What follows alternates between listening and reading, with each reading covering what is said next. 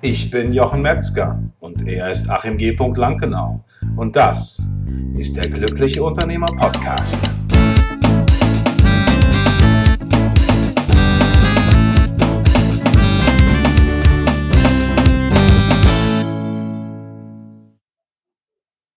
Herzlich willkommen zu einer neuen Folge von der Glückliche Unternehmer Podcast. Ich freue mich, denn heute ist ein ganz besonderer Tag. Heute habe ich einen ganz wundervollen Gast hier. Sie hat heute Zeit gefunden, vorbeizuschauen und wir freuen uns, dass wir uns ganz privat und persönlich unterhalten. Und bevor ich jetzt mir die Mühe mache oder die richtigen Worte finde, eine ganz wundervolle Person vorzustellen, möchte ich einfach dir, liebe Judith Geis, das Wort übergeben, um dich einfach vorzustellen. Ja, Jochen, vielen Dank schon mal für die erste Einführung. Ich bin total gerührt. Mein Name ist Judith Geis und ich bin seit elf Jahren selbstständige Interimsmanagerin, berate Unternehmen nach einer amerikanischen Übernahme und würde mich als glückliche Unternehmerin bezeichnen. Und deshalb sind wir zusammengekommen und haben aus dem Netzwerk, weil das ist eine, eine der Dinge, die mir wirklich Spaß machen am Unternehmer sein, ist das Netzwerken. Und wir haben gleich mehrere gemeinsame Bekannte, die auch schon bei dir im Podcast waren, die mir das dann wärmstens empfohlen haben. Hm. Und äh, so sind wir zusammengekommen, auch wenn es ein bisschen gedauert hat, ja. Ja, manchmal dauert das einfach ein bisschen gut Ding will Weile haben. Und ich bin natürlich neugierig, ja. Das heißt, wie, wie ist das gekommen? Ja, man hat ja immer so einen Weg hinter sich und äh, irgendwann kommt diese Entscheidung, ich will jetzt nicht mehr, ich will jetzt nicht mehr angestellt sein. Manchmal, manche sind auch schon gleich als Selbstständige unterwegs, haben nie was anderes gemacht. Ich zeige da mal einfach auf mich jetzt fast in dem Fall. Ähm, wie ist bei dir gewesen? Wie kam es dazu, dass du selbstständig wurdest? Also wenn ich mein Umfeld frage, war das für die immer schon klar, dass ich mich irgendwann mal selbstständig mache. Hm. Für mich war das nicht so. Also ich dachte wirklich, ich mache die klassische Ka Karriere im Konzern, ähm, im Bereich Finanz- und Rechnungswesen ja durchaus ähm, ja, möglich und ähm, mit Sicherheit auch sehr erstrebenswert. Aber ich habe für mich nach, nach einer gewissen Zeit einfach festgestellt, dass es nicht das, das ist, was mich dauerhaft glücklich macht. Und das andere, was auch wirklich war, ist, ähm, ja, die Veränderungen in Unternehmen sind da. Und ich bin, ich kann auch mit Veränderungen umgehen, aber nachdem dann ein Arbeitgeber den Standort aufgelöst hat, habe ich gesagt, okay, ich werde jetzt 30 Jahre alt, wäre jetzt vielleicht mal an der Zeit, äh, wenn nicht jetzt, wann dann sozusagen. Und dann gab es ein Hin und Zurück und ich bin einer lieben Freundin der Christina sehr, sehr dankbar, weil sie dann letztendlich der Auslöser war mit dem berühmten Tritt in den Hintern, den Mut jetzt zu haben. Ich werde den Tag nie vergessen und zwar war, war es wie folgt. Ich habe mich natürlich weiter als sichere Buchhalterin, um jetzt im Klischee zu bleiben, weiter auf Festanstellung beworben, weil so, dass das richtig klappt mit der Selbstständigkeit, hatte ich irgendwie nicht so gedacht. Und dann war der berühmte Tag. Ich war in Karlsruhe morgens beim Gespräch für, für eine Interimposition, für eine Vakanzüberbrückung. Und im Anschluss war ein Gespräch zur Festanstellung. Mhm. Und ja, was ist dann morgens passiert? Der Kunde, beziehungsweise ich war beim Kunden. Die Runde war relativ groß, hatte mich schon sehr verwundert. Und irgendwann nach zehn Minuten kam Herr rein der mir zwei, drei Fragen gestellt hat, drehte sich um zu dem einen Herrn, dem Personalleiter, und sagt, ja, die Frau Geist kommt dann morgen um neun. Ja. So. Also, liebe Kunden da draußen, äh, das, ist das, was man hören will. Ähm, in dem Moment, wo das passiert ist, war ich natürlich irgendwie geschockt, weil also man hört ja von anderen, wie sowas dann läuft und dass die ersten, ja, die ersten Akquisegespräche nicht so leicht sind. Und dann bin ich irgendwann aus dem Gebäude raus und hatte irgendwie meinen ersten Auftrag. Ach, das war ein Auftrag. Also es war jetzt gar nicht Festanstellung, sondern. Nee, nee, nee. Das war wirklich das Akquisegespräch und dann saß ich im Auto und habe gedacht, was machst du denn jetzt? Und war dann so perplex und dann habe ich natürlich erstmal das äh, Vorstellungsgespräch abgesagt, weil ja, es war für mich dann irgendwie das Schicksal. Das Gespräch war, das Projektgespräch war vorne dran. Habe dann bedauert und gesagt, ja, ich werde mich jetzt definitiv selbstständig machen. Ja, und so wie der Kunde gewünscht hat, am nächsten Morgen um 9 Uhr fing meine vor Guys vor Ort. ja. Also es war wirklich, also cool. es war verrückt. Leider ist es so in der Form, dass es so ad hoc geht, nicht mehr so oft passiert. Also ich war da natürlich sehr verwöhnt. Ich denke, der ein oder andere, der zuhört, der weiß, manchmal dauert es schon ein bisschen länger als nur mal zehn Minuten. Aber das war für mich so, ja, was habe ich da noch gebraucht? So wie du sagst, was lange währt, wird endlich gut. In dem Moment war es irgendwie gut und dann bin ich halt da vorangegangen und hatte meinen ersten Auftrag damals in Karlsruhe. In Karlsruhe, ja, das ist ja schön. Wo denn in Karlsruhe? Welcher Stadtteil? Meine Mutter wohnt in Karlsruhe, deswegen, die wohnt am Dammerstock. Ähm, ich, ich weiß es jetzt gar nicht, wie gesagt, egal, ist schon elf egal. Jahre her, ja, aber ich Problem. muss sagen, für mich Karlsruhe als Partnerin sowieso, als ehemaliger KSC-Fan, also da, die Zeichen waren alle da und ich Jawohl. muss sagen, man wird dir klassisch immer gefragt, hab, hast du das jemals bereut, dich selbstständig zu machen? Egal bei allen Höhen und Tiefen, die das Selbstständig, äh, die Selbstständigkeit hat. Es gab keinen Tag, wo ich es wirklich bereut habe. Vielleicht habe ich die eine oder andere Entscheidung bereut, aber dass, mich, dass ich mich selbstständig mache, habe ich mich nie bereut. Nie, nie, nie. Nee, das ist, das ist sehr schön. Was war, denn, was war denn das dein erster Job, also dein, dein erster Auftrag? Wie lange ging das? Es ging dann knapp drei Monate, ähm, mhm. endete mehr oder weniger damit, dass der, der mich unbedingt haben wollte, ausgetauscht wurde, wie es halt okay. heutzutage so ist.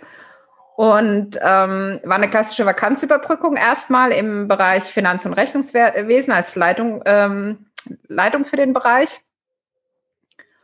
Und damit fing es an. Und ähm, das hat sie auch in der Anstellung schon zuvor gemacht, sozusagen, diesen Bereich. Ja, hatte ich okay. auch schon gemacht, mhm. genau.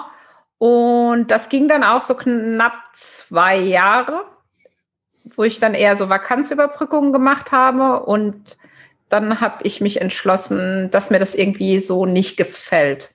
Mhm. Also ich habe einfach gemerkt, da muss irgendwie was anderes kommen.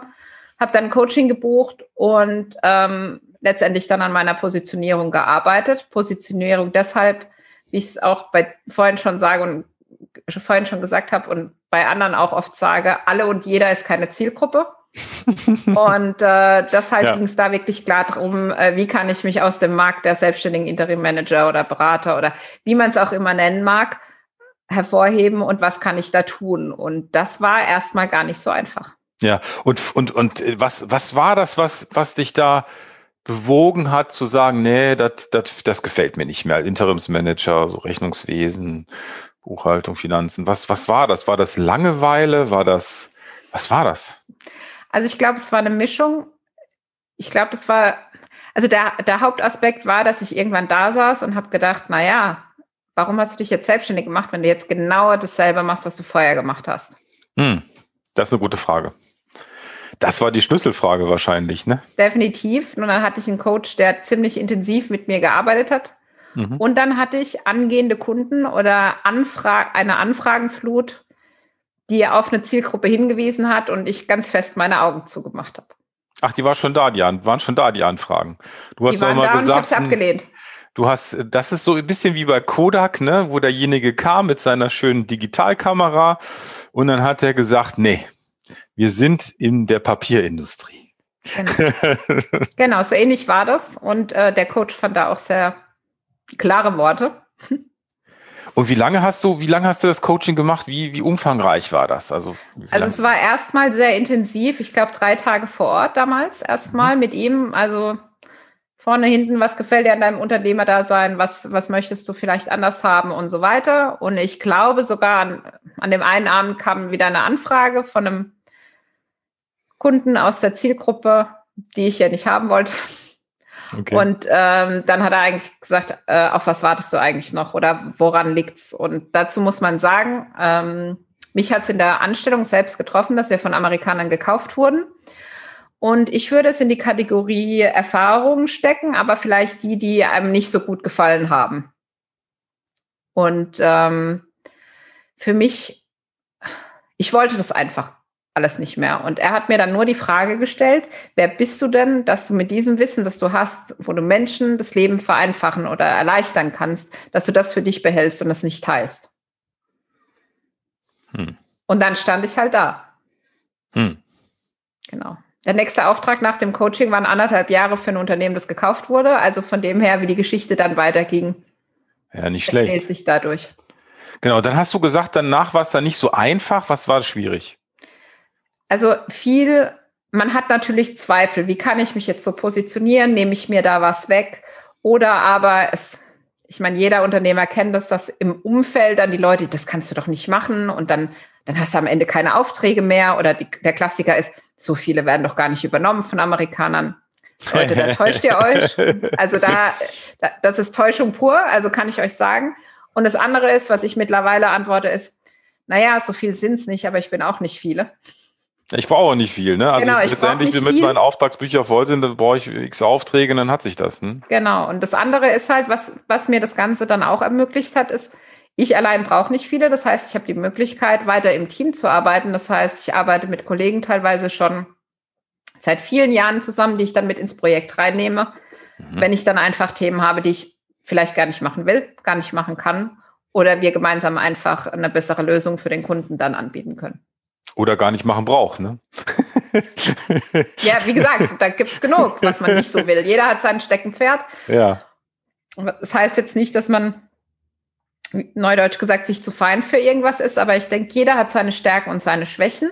Wenn man dann mit jemandem schon lange zusammenarbeitet oder auch jetzt aktuell mit Kunden, die, die wiederkommen, da braucht man nicht lange rumreden. Da sagt man, du weißt, das sind meine Stärken, das sind meine Schwächen. Für meine Schwächen habe ich A, B, C als Lösung wie macht man das? Und ähm, das ist letztendlich für mich auch das Unternehmersein, weil, wie gesagt, wenn ich weiterhin alleine nur rumtingeln würde, dann hätte ich vielleicht auch ja einfach in eine andere Festanstellung gehen können. Mhm.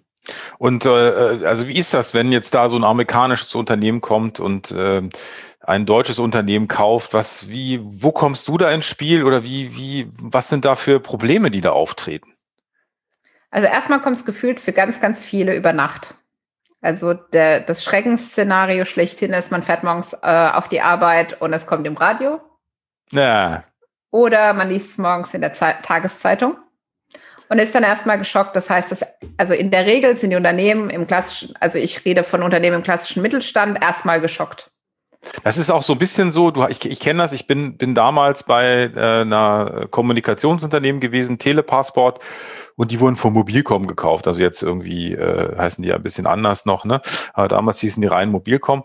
Und da war es dann immer so, nein, nein, wir wollen, also nein, da ist jetzt nichts geplant, irgendwas zu verkaufen, nein, um Gottes Willen und so, ne? So ist das doch meistens, oder? Ist das so, ist das so der Klassiker, dass das so vehement äh, bestritten wird, aber man das irgendwie schon so eine Vermutung hat?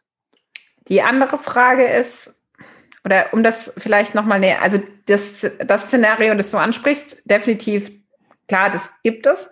Was ich eher habe, ist, dass ich mir denke, okay, wenn ihr wisst, der Inhaber ist jetzt 60 plus und es gibt keinen Nachfolger, dann ist es doch eigentlich logisch, dass da eine Lösung her muss. Und die Lösung kann dann, wenn es nicht aus der Familie kommen muss, muss die woanders herkommen. Und das und ist das so, da macht man halt sich eigentlich keine Gedanken als, als, als Mitarbeiter. Ne? Da sagt man, ja, ja, also man ist dann so da drin, dass man denkt, nee, äh, keine Ahnung. Also man macht sich da, glaube ich, keine Gedanken drüber, ne? Man das macht sich keine, aber bei mir ist es so, wenn ich gerade im Umfeld dann teilweise die Sachen beobachte, wo ich dann sage, okay, und wie geht's bei euch jetzt hier irgendwann mal weiter? Ja, der ist ja noch da. Ja, ja, aber wie alt ist er denn? Oder sie? Leider immer, ne? Und dann. Ja, ja schon okay. 37, muss langsam schon mal. auch das, ich meine, ganz ehrlich, auch, ne? Also ich habe jetzt mehrere ähm, Übernahmen auch erlebt, wo, die, wo der Geschäftsführer oder der Inhaber auch jünger war, wo er gesagt hat, mm. ich will einfach wieder was Neues machen, ja. Mm. Ähm, aber auf der anderen Seite habe ich hier jetzt äh, eine Firma aufgebaut und die will ich einfach weitergeben und damit mm. letztendlich auch die Arbeitsplätze sichern, ja. Und, und wie, wie, wie erfahren Menschen von dir oder wie erfahren Unternehmen von dir und wo ist eigentlich genau der Punkt, wo man sagt, so, jetzt brauche ich die Judith? Also wie erfahren Sie von mir? Optimalerweise durch so Wege wie das, was wir heute machen, Podcast-Interviews. Hm. Ich habe selbst meinen eigenen Podcast. Ähm, ich blogge seit äh, mehreren Jahren. Und das andere ist, mein Geheimrezept in der Akquise ist definitiv mein Netzwerk. Weil mhm. die Kollegen, die mit mir ins Projekt gehen, die denken genau bei ihren Projekten genauso dran. Eine Kollegin hat mir vor kurzem erzählt, dass sie von ihrem Kunden auf meinen Podcast angesprochen wurde und dann hat sie direkt gesagt, ja, ich kann den Kontakt herstellen. Und dann zuckte der Kunde ein bisschen zurück und da sind wir nämlich bei dem Punkt. Hm. Nach einer Übernahme denken die meisten, das schaffen wir schon irgendwie, weil hm. wir haben ja schließlich schon alles geschafft. Ah, okay. Das heißt, der Schmerz muss da sein manchmal. Ich persönlich, ähm, das ist wie beim Zahnarzt, ich gehe lieber einmal im Jahr zur Kontrolle, anstatt dass ich dann eine große OP habe. Aber ich lerne leider, dass meine Zielgruppe des Öfteren äh, die Schmerzvariante bevorzugt. Hm. Das heißt, da fängt es an, dass die Fluktuation steigt, ah. dass man einfach merkt, die Anforderungen, die aus USA kommen, werden immer mehr. Klar, meine, meine Hauptexpertise ist und bleibt das Finance and Accounting. Das heißt, die Kollegen, das funktioniert irgendwie alles nicht, USA wird unzufrieden und der Druck auf, die, auf das deutsche Management steigt. Woran liegt es, dass es dann nicht funktioniert? Was sind da so Punkte? Was, was, jetzt mal Finanzen, ich meine, Finanzen sind Finanzen, aber ich Controlling, da sehe ich, doc, das sind die Zahlen und entweder fallen sie oder steigen sie. Wenn sie fallen, muss ich irgendwas tun. Was ist da der Punkt? Äh, ist da, hat man ein anderes Verständnis von Zahlen oder was, was ist das? Also erstmal, wenn man da mit jemandem spricht, dann spricht er eine andere Sprache. Mhm. Das heißt, er spricht dann kein Deutsch, sondern er schreibt mir dann irgendwas auf Englisch und das schreibt er mir am besten, wenn ich gerade Feierabend machen will und dann braucht er das am besten bis, bis gleich. Das fängt damit schon mal an. Das andere ist, wir bilanzieren in Deutschland nach HGB. Die Aha. Amerikaner interessiert aber HGB gar nicht, sondern die brauchen US GAAP. Und das ah. Schlimmste, was da noch ist, und die wollen auch noch monatlichen Abschluss haben und das okay. nicht wie das Management vorher zum 20., sondern am dritten Werktag des folgenden Monats. Mhm. Und allein die Beispiele zeigen, da kommt ganz schön was auf sie zu. Jetzt denkt man, ja, das ist ja Finanzen, aber das restliche Unternehmen, da bleibt ja alles gleich. Leute, so ist es nicht, weil als amerikanische Tochtergesellschaft gibt es noch andere Verpflichtungen, zum Beispiel das Sarbanes-Oxley Act, was quasi internes Kontrollsystem sozusagen ist auf die amerikanische Variante aufgrund der Bilanzskandale von WorldCom und Enron. Und wir haben ja die letzte Zeit öfters mal in der Zeitung auch von, äh, in der Zeitung auch von deutschen Bilanzskandalen gelesen. Also Wirecard lässt grüßen.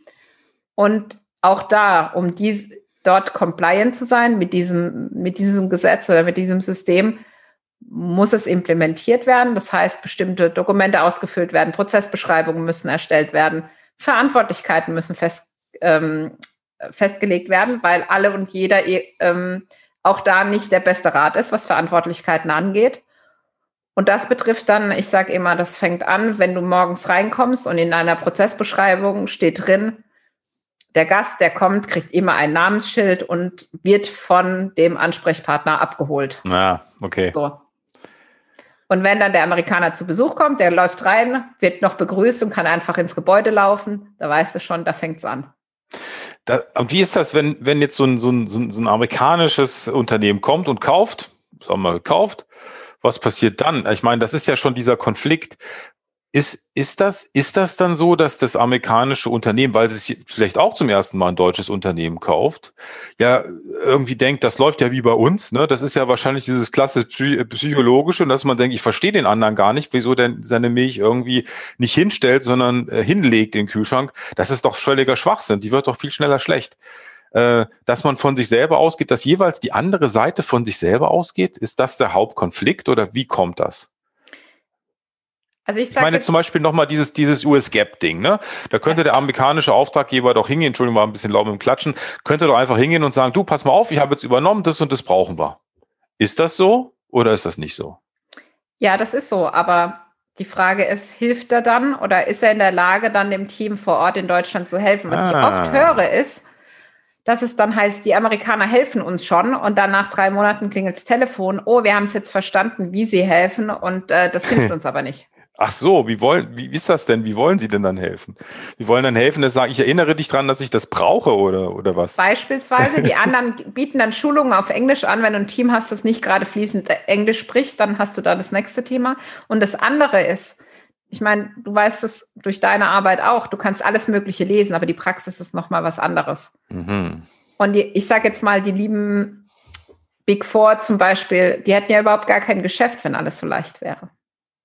Ja, ah. das heißt, es ist wirklich so diese Erstanwendung der, der US Gap oder die erst oder überhaupt die Implementierung von SOX. Wenn du das noch nicht gemacht hast, dann sind da halt einige Stolperfallen und Fettnäpfchen auf dem Weg, wie du das machst und vor allem, wie du dir gerade auch langfristig das Leben schwer machst, dass es ganz geschickt ist, wenn du jemanden an der Seite hast, der das schon ein paar Mal gemacht hat.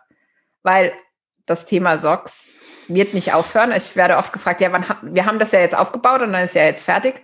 Es tut mir leid, es ist keine Grippe, es geht nicht vorbei, die US Gap gehen nicht vorbei, der, die Amerikaner werden nicht stiller, nur weil, weil ihr länger im Konzern seid, sondern das wird ähm, einfach das, wie die Situation in Zukunft für euch aussehen wird. Auch da immer die Frage, wird es besser, wird es schlechter? Meine These ist, es wird anders. Und ob du das anders magst, das musst du selbst entscheiden. Okay, und wenn ich das jetzt so richtig verstehe, ist das eigentlich auch, wie kann ich die Dinge jetzt so machen, dass das irgendwie gut zueinander passt? Also wenn ich jetzt jedes Mal hingehe, ich mache erstmal meine Bilanz nach HGB und dann fange ich an, das an so umzumodeln, dass das dann wieder dazu passt und ich mache das jedes Mal aufs Neue, damit ich wahrscheinlich für, nach einem Jahr oder so erledigt. Äh, wobei die HGB brauche ich ja nur einmal im Jahr im schlimmsten Fall. Ähm, das heißt, ich muss gibt es dann zwei Parallelwelten oder gibt es dann einen Weg, den du dann ausklamüsert hast, wo du sagst, ich kann das alles gut integrieren? Aus der US Gap wird die HGB oder was, wie das ist, ist das? halt die Frage. Diese Strategie muss man halt auch entwickeln. Äh, schauen natürlich, was sind die Systemvoraussetzungen, auf die man trifft. Also ist es, ein, ist es überhaupt ein ERP-System? Also wir haben auch schon internationales Reporting mit Dativ gemacht. Kann man machen. Ist halt dann nicht unbedingt das, was man gerne mag. Das andere ist, ähm, was gibt der neue Eigentümer vor? Also vielleicht leben die alle auf SAP und sagen, ihr müsst das jetzt auch einführen. Das heißt, wir haben den ganz normalen Kram und führen dann nochmal eben schnell ein äh, neues ERP-System ein. Also von dem her, da kommt relativ viel in relativ kurzer Zeit. Gibt es die Lösung schlechthin? Also kann ich dir jetzt mein Geheimrezept sagen? Nein, das ist sehr, sehr individuell. Ja. Jedes Unternehmen ist anders. Und auch die Mitarbeiter sind anders. Also auch, ja. was passiert mit den Teams? Es gibt die Leute, die sagen, ey, nee, also was ihr hier mit mir macht, da habe ich keinen Bock zu, ich drehe mich um und gehe weiter. Dann gibt es die, die die ganze Zeit jammern, aber trotzdem bleiben, wo man sich manchmal wünscht, dass sie vielleicht doch gehen würden. Und dann gibt es die, die sagen, und die spreche ich auch mit beim Pod Podcast an, die die Übernahme als Chance verstehen. Und die Chance kann ganz verschiedentlich aussehen. Die kann innerhalb des Unternehmens ähm, stattfinden, diese Chance, innerhalb des neuen Konzerns, wo man jetzt dazugehört, wo man plötzlich auf europäischer Ebene zum Beispiel Karriere machen kann. Und vorher war es halt einfach nur, äh, sage ich jetzt mal, ein 200-Mann-Betrieb. Oder aber die Chance kann sein, so wie es bei mir dann damals war, dass als ich mich entschieden habe, das Unternehmen dann auch zu frühzeitiger zu verlassen, als das Unternehmen es wollte, aufgrund von einem Sozialplan, wo man dann sagen kann, okay, dieses Profil, das ich mir da aneigne. Ich mache innerhalb kürzester äh, Zeit ganz viele Erfahrungen, entwickle mich weiter und das ist letztendlich auch das, was am Arbeitsmarkt gefragt ist. Ja, verstehe. Wie, von wem geht denn das aus im Unternehmen? Also wer kommt dann aus dem Unternehmen zu dir? Optimalerweise ist es der Geschäftsführer. Mhm. Ist da manchmal auch noch der, der alte Inhaber involviert oder sind die Unternehmen so aufgestellt, die verkauft werden, dass das der Inhaber eigentlich nur der Besitzer ist, also Gesellschafter und eigentlich einen Geschäftsführer hat? Oder wie ist das bei dir klassisch? Ich würde es gerne sagen, es kommt drauf an. Das ist all depends. Well.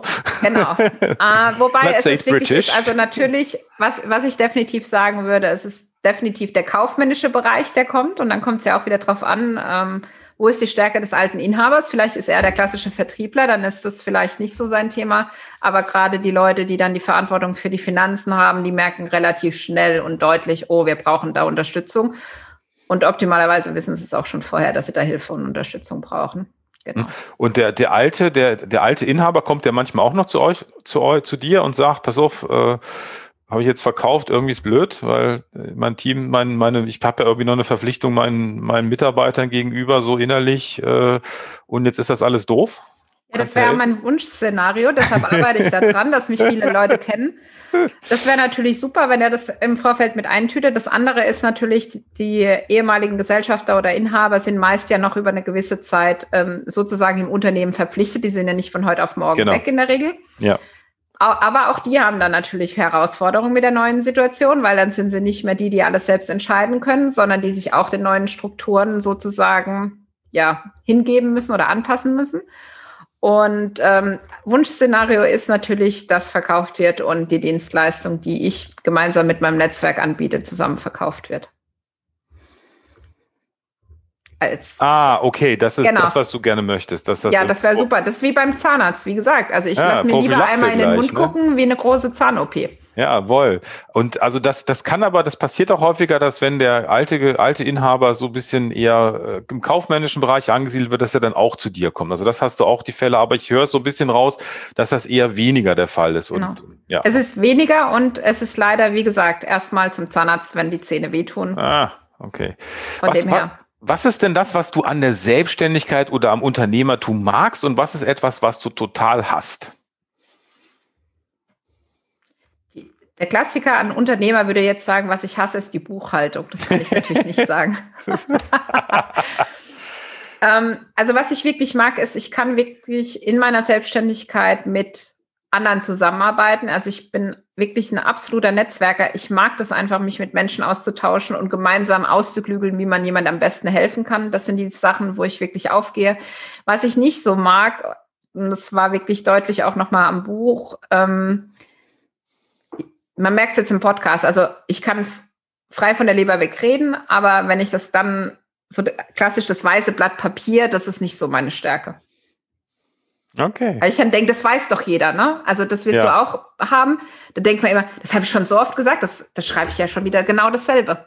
Aber letztendlich, wie war das? das ist man die ständige Wiederholung, ne? Genau. Das ist auch beim Lernen übrigens so. Also beim Lernen ist es so, dass wir am besten lernen durch Wiederholung und idealerweise dadurch, dass wir es immer von verschiedensten Seiten betrachten. Und ich glaube auch, wenn sich jemand mit dir zum Beispiel beschäftigt, weil er sagt, das ist cool, das finde ich ja spannend, das ist auch gerade so mein Thema, dann will er so viel wie möglich von dir auch hören und lesen und, und, und gucken, was hat die noch und was gibt's da noch und hast du das gelesen, bis irgendwann die Entscheidung trifft. Und da habe ich mal mit dem äh, Vertriebsleiter vom ehemaligen Promarkt äh, äh, zu tun gehabt. Ähm, der war mal Intendant am Theater und er hat gesagt, es gibt bei uns gibt's die perfekte Inszenierung, das ist das Punkt eins. Und es gibt eben sieben Kaufimpulse, die man haben muss, bis man kauft. Und das ist, glaube ich, auch dieses Thema dabei, ne? dass Definitiv, man sich ja. und schaut. Was ist, äh, was ist etwas, was du, was war so die größte Herausforderung, die du hattest in deiner unternehmerischen Laufbahn in den letzten elf Jahren? Die größte. Kann auch persönlich sein, in der, im Unternehmen sein. Was war das? Also ich glaube, meine größte Herausforderung kam aus vielen Gesprächen, die ich geführt habe, die den Satz hatten, wenn wir nur gewusst hätten, dass es sie gibt. Ja, scheiße. Entschuldigung. genau. Ah, und daraus das, das, was dann so entstanden ist. Ob ich plötzlich angefangen habe, Videos zu machen und am Anfang gedacht habe, oh mein Gott, was machst du da jetzt? Oder muss das jetzt auch noch sein? Oder ob ich plötzlich irgendwo stand und einen Vortrag gemacht habe und plötzlich irgendwie natürlich nicht, natürlich vorbereitet und so, aber das Gefühl ist dann irgendwie so, okay, äh, vor einem Jahr hätte ich mir nicht mal vorstellen können, äh, mich auf die Bühne zu stellen und jetzt bin ich einer von vier Rednern oder von jetzt auf gleich ähm, die, die Geschichte, wie es zu meinem Buch kam. Ich war in einer internationalen ähm, Community und da fragte halt jemand, wer will dieses Jahr ein Buch schreiben? Ich gucke da so rein und ähm, sehe halt, wer so alles Ja schreibt und mich gedacht, naja, wenn die das können, kann ich das auch. Schreibst schreibe auch, ja. hin. So, ja. und bei mir ist es dann so, ich entscheide dann halt einfach auch und dann mache ich das. Und ähm, auf dem Weg gibt es manchmal Schmerzen, wie zum Beispiel bei dem Buch, ja. Ähm, weil man dann, auf der anderen Seite bin ich dankbar, dass ich das damals gemacht habe und als so eine Verpflichtung, weil wenn man zu diesem Post zurückgehen würde und würde gucken, wer tatsächlich ein Buch geschrieben hat, mhm. ich glaube, ich bin wirklich die Einzige. Ja, das ist immer dieses Commitment. Ne? Da gibt es interessanterweise, das ist eine sehr, sehr, sehr alte Folge, die äh, bei den, ich weiß gar nicht, wie viele Folgen wir jetzt haben, 180 oder so beim glücklichen Unternehmer. Äh, da geht es um den Colby-Index und da geht es genau darum und das sind diese, diese äh, intrinsische Motivation, die man hat. Und bei dir kommt auch ganz klar dieser Quickstarter. Ja, das heißt, das heißt einfach, dass man etwas tut, man weiß es noch nicht so genau, und man sagt, ach komm, kriegen wir schon irgendwie hin, mache ich jetzt und dann stehst du davor und geht mir auch manchmal so bei Schulungen, geht mir das manchmal so, habe ich dann irgendwie angenommen oder einen Auftrag angenommen, dann hast du dann geschlottert und dachte, oh Gott, oh Gott, wie soll ich das denn mal, was habe ich mir da denn jetzt wieder eingebrockt? Da kann ich dir gut verstehen, genau so, ja, aber das ist, wie wir funktionieren, wie die Quickstarter funktionieren und man muss sich einfach ein, eine Timeline setzen, sonst wird das nichts. Genau, einfach das Agreement. Letztes Jahr mit dem Podcast war es genauso. Ich habe schon, ich war schon in verschiedenen Podcasts zu Gast und letztes Jahr während des Lockdowns ähm, habe ich dann gesagt, okay, jetzt könnte ich mich ja mal damit beschäftigen und dann ja, momentan macht ja jeder Podcast, dann kamen schon die ersten Ausreden und irgendwann kam eine Kollegin, die gesagt hat, ja, ich veröffentliche am 10.10. .10. meinen Podcast. Und dann habe ich gesagt, ja, aber warum? warum? Und dann sagt sie, ja, das wird jetzt auch Zeit, dass sie das jetzt mal macht und so. Und ich gesagt, ja, aber du kannst nicht am 10.10. .10. den Podcast äh, starten. Und man muss dazu wissen, mein Geburtstag ist der 10.10. .10. und sie hat am 11.10. Geburtstag. Und dann aus Lust und Laune kam dann halt auch, okay, also wenn du das bis dahin kannst, dann machen wir es auch mal. Und dann, ich weiß nicht, wie es dir manchmal geht. Also ich versuche, ähm, die Podcast-Episoden normalerweise nicht abends oder spät abends aufzunehmen, aber um das Ziel dann zu erreichen, saß ich dann halt abends und am Wochenende da und habe dann mal gemerkt, ja, als Gast im Podcast zu sein, ist doch nochmal was anderes, wie wenn man plötzlich alleine spricht, ja. Ja, alleine sprechen ist immer so eine Sache. Da habe ich auch tatsächlich die harsche Kritik meiner Frau einstecken müssen. Die ist immer sehr ehrlich und offen und sagt immer, was sie denkt. Äh, das ist manchmal sehr befremdend für mich, also sehr, sehr äh, äh, konfrontierend. Sie sagt, das ist totaler Mist, was du da erzählst, wenn du alleine erzählst. Das hört sich total künstlich an und alles und so. Nein, das stimmt gar nicht. ich habe es mir aber dann zu Herzen genommen und ja, ich finde es auch nicht ganz so einfach. Ich habe es dann dadurch ein bisschen gelöst, dass ich verkürzt habe. Eine Zeit lang haben wir es, äh, fand ich sehr schön, als Achim und ich noch intensiv gepodcastet haben, das war ja ab Folge eins, war das relativ simpel, weil wir haben ja einfach einen Termin gemacht. Mhm. Und dann haben wir angefangen und dann haben wir geredet und das war ja wie, als ob wir uns sowieso unterhalten hätten. Also klar, wir haben uns immer ein Thema gesucht und so, aber das äh, hat dann super gut funktioniert. Also das ist immer so mein Geheimtipp. also ein Gast in der Sendung oder ein Co-Host ist immer einfacher. Ne? Also ich muss sagen, ich persönlich mag keine Podcasts, in dem der Host irgendwann nicht mehr selbst was zu sagen hat mhm. beim Zuhören. Also ich kenne ganz, also ich verfolge also wie gesagt, ich liebe Podcasts. Das heißt, ich verfolge schon viele und wenn die dann so verkommen in nur noch Interviewfolgen, dann denke ich immer, das ja, ist eigentlich schade. Das stimmt natürlich auch, ne? Wobei natürlich die Frage ist, das ist ein bisschen ähnlich, wie du das vorhin gesagt hast wenn man dann alleine ist und dann sagt man, ah, das hast du erzählt ja das schon wieder, das hast du eigentlich vor 22 Folgen schon mal erzählt und so, jetzt nur mal von der anderen Seite, ja. Aber da muss man einfach dann äh, auf seine Zielgruppe hören, die dann entweder zu abschaltet oder äh, ein bisschen den Löwenzahner macht oder äh, weiter zuhört. Ne? Also Wobei, da habe ich ja den, äh, das Glück, dass, es, dass er jetzt noch nicht so alt ist. Also ich kann ja jetzt erstmal nochmal alles ähm, probieren und dann kann ich, ja. kann ich mal sehen, wie meine Zielgruppe das findet. Richtig. Und ich kriege teilweise auch Feedback, ja, länger wie fünf Minuten muss er gar nicht sein, weil du ballerst da so viel raus und muss ich erstmal ein paar Tage drüber nachdenken. Das ist ähm, ja genial. Von mhm. dem her, ja, also ich sage jetzt immer, bei den Amerikanern haben wir einfach keine Zeit. Das heißt, ich kann, ein, also ich muss einfach in fünf Minuten sagen können, was ich, was ich zu sagen habe, weil ich habe keine 20 Minuten. Ja, immer dieses, dieser Spruch, der fällt mit ein. Go, go, go, go, go! Ja, ja, genau. Aber es ist so. Also ich meine. Oder wie, wie Taki Murde sagt, all killer, no filler. Ja, aber es ist dann auch so, ja. Und ich denke dann immer, ey, was müsst ihr alles so rumlabern, ja? Ich kann da, äh, dann, dann nehme ich mir wirklich vor, ja, okay, die Folge wird jetzt mal länger, die wird jetzt mal länger. Und dann gucke ich auf die Uhr und denke, ey, jetzt hast du zehn Minuten ja, aber ist doch genial. Das ist ja so ein bisschen das Problem. Wenn du zum Beispiel Sachbücher hast, ne? Und dann, dann, dann schlägst du dieses Sachbuch auf. Ne? Also Sachbücher, ich meine jetzt nicht irgendwie kocht man Tomatensuppe oder sowas, ne? Sondern so, so Managementbücher, ne? Und dann liest du das von vorne bis hinten und dann denkst, da waren jetzt eigentlich nur zwei wichtige Botschaften drin. Eigentlich ist der, der, der andere Kram totaler Mist, hat mich total gelangweilt. Ich schaff's dann sowieso nicht so weit. Aber das ist doch wirklich das, das Spannende. Und dann hast du eben dieses Thema auch, dass dann wieder der von dem abschreibt und der von dem abschreibt und der von dem abschreibt. Und diese originäre Information, dieses, dass sich wirklich jemand Gedanken gemacht hat, dass es wirklich was Neues ist, das ist eher selten. Und darauf kommt es ja an und können wir uns kurz machen.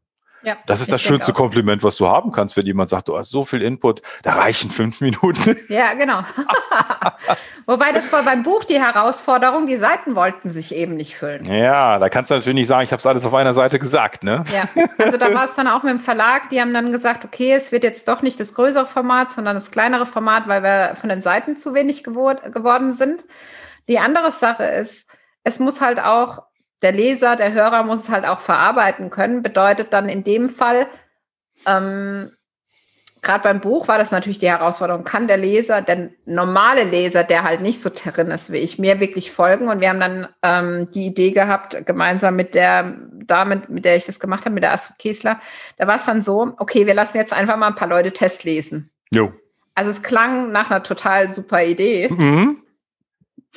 Was passiert ist, ist natürlich, dass wir bis zum Schluss die Rückmeldung teilweise noch eingearbeitet haben, weil wir auch manche Rückmeldungen erst zum Schluss so richtig verstanden haben, was sie ah. uns sagen wollten. Ah, okay. Weil auch da ist es natürlich der andere, der da liest, teilt deine Gedanken. Und natürlich waren wir mit, mit dem im Austausch. Und dann gibt es einfach so Dinge, da hast du deine eigenen Blick, äh, blinden Flecke, wo du dann sagst, nee, nee, nee, nee, das, das sieht ja falsch.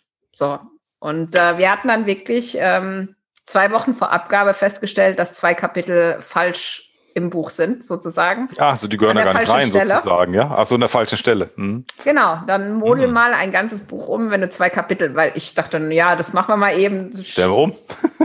Ja, genau, schieben wir mal dahin. eben. Genau, und dann fängt es an, die ganzen Verweise zueinander und so weiter passen dann nicht mehr. Es war dann noch, mhm. die zwei Wochen haben leider nicht gereicht. Das heißt, wir haben drei Wochen wirklich gebraucht zum Hin und Her ziehen. Wie passt es dann? Passen alle Verweise? Ist es nach wie vor logisch? Und ja, dann haben wir am Wochenende vom 3. Oktober final gelesen und man, man hört da schon, das war der 3. Oktober und am 10. Oktober startete der Podcast. Die drei Wochen waren sicherlich nicht eingeplant. Und das war dann halt spannend, weil während dann die Astrid viele Dinge auch vorbereitet hat, also wirklich dieses Hin und Her umstellen und so weiter, habe ich dann teilweise im Bademantel die Podcast-Episoden aufgenommen, so abends noch schnell, ja, weil ich habe ja versprochen. Ja, genau. Und ja, wir sind dann auch natürlich gleich mit drei Folgen die Woche gestartet, weil Ei. mit einer, einer Folge die Woche wollte ich halt nicht starten. Ja. Und jetzt Von bist du bei fünf. Jetzt, jetzt, machst du jeden Werktag im Moment, oder? Nee, einmal die Woche. Ah, einmal die Woche. Einmal ja. die Woche. So, äh, wenn ich alleine bin, sind so zwischen ja, fünf und zehn Minuten. Mhm. Wenn ich einen Gast habe, dann sind es meistens 10 bis 15 Minuten und das Interview wird dann nochmal geteilt. Ja. Okay. Ja. Na, super.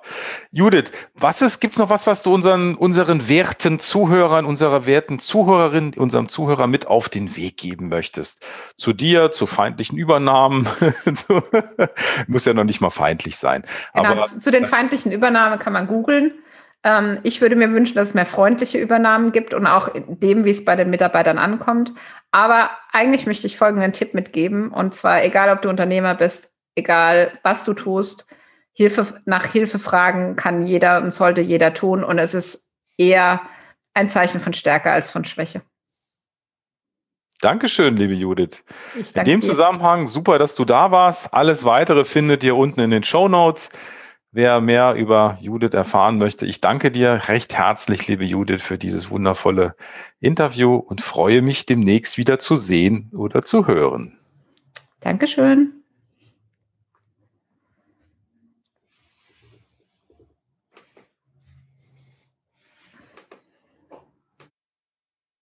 Ja, da haben wir es wieder. Ein wundervoller Podcast ist seinem Ende entgegengegangen. Und wenn du dich fragst, wie kann ich jetzt weitermachen, wo könnte es weitergehen, dann gibt es eine Sache, die ich dir empfehlen kann. Das ist der Autopilot-Schnelltest auf autopilotschnelltest.de. Und dieser Schnelltest ist für dich angelegt, dass du rausfinden kannst, wo du mit deinem Unternehmen stehst, ob du noch stark involviert bist, ähm, wie du es weiterentwickeln kannst. Und äh, das ist eine Möglichkeit. Und die zweite Möglichkeit, die ich empfehle, wenn du jetzt sagst, ein Coaching ist vielleicht nicht das, was ich machen möchte, ich möchte vielleicht eher auch selber erstmal weiterkommen und mich mit anderen Unternehmern austauschen, dann gibt es bei uns diese wundervolle Möglichkeit der Mastermind-Gruppen, der Unternehmer-Mastermind-Gruppen. Und wenn dich das interessiert, dann schreib einfach eine E-Mail an mastermind at der-glückliche-unternehmer.de oder wie Achim sagen würde, mastermind at der-glückliche-unternehmer.de. Ich wünsche dir eine ganz fantastische Woche und wenn du Fragen hast, schreib einfach auch an die gleiche E-Mail mastermind at der-glückliche-unternehmer.de und wir beantworten jede Frage. Ich bin natürlich neugierig, vor welche Herausforderung du stehst. Lass es dir gut gehen, bleib entspannt und ich freue mich auf dich in der nächsten Woche. Ciao, ciao.